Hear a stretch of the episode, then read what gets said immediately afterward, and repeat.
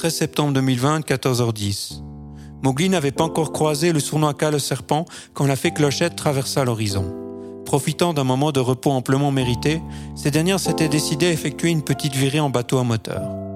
Pour atteindre ce dernier par les airs, elle dut remettre la main sur la paire d'ailes magiques, la clochette, mais aussi sur la robe rouge couleur serpent achetée trois ans plus tôt.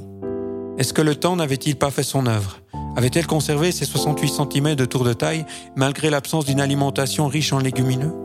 Quoi qu'il en soit, munie d'un bikini blanc-noir, pas comme ceux portés par les filles des favelas sur la plage de Copacabana, elle atteignit l'embarcation. Profitant d'un bain de soleil, elle s'allongea sur le pont du bateau et sortit de son baluchon un livre intitulé Du massage bien-être au toucher sacré. Un livre aidant à toucher l'âme de l'autre en passant par les techniques de soins manuels. Si tu lisais cela, en évoluant dans le domaine des soins en personnes âgées, cela voulait dire que tu avais trouvé ta voie, non?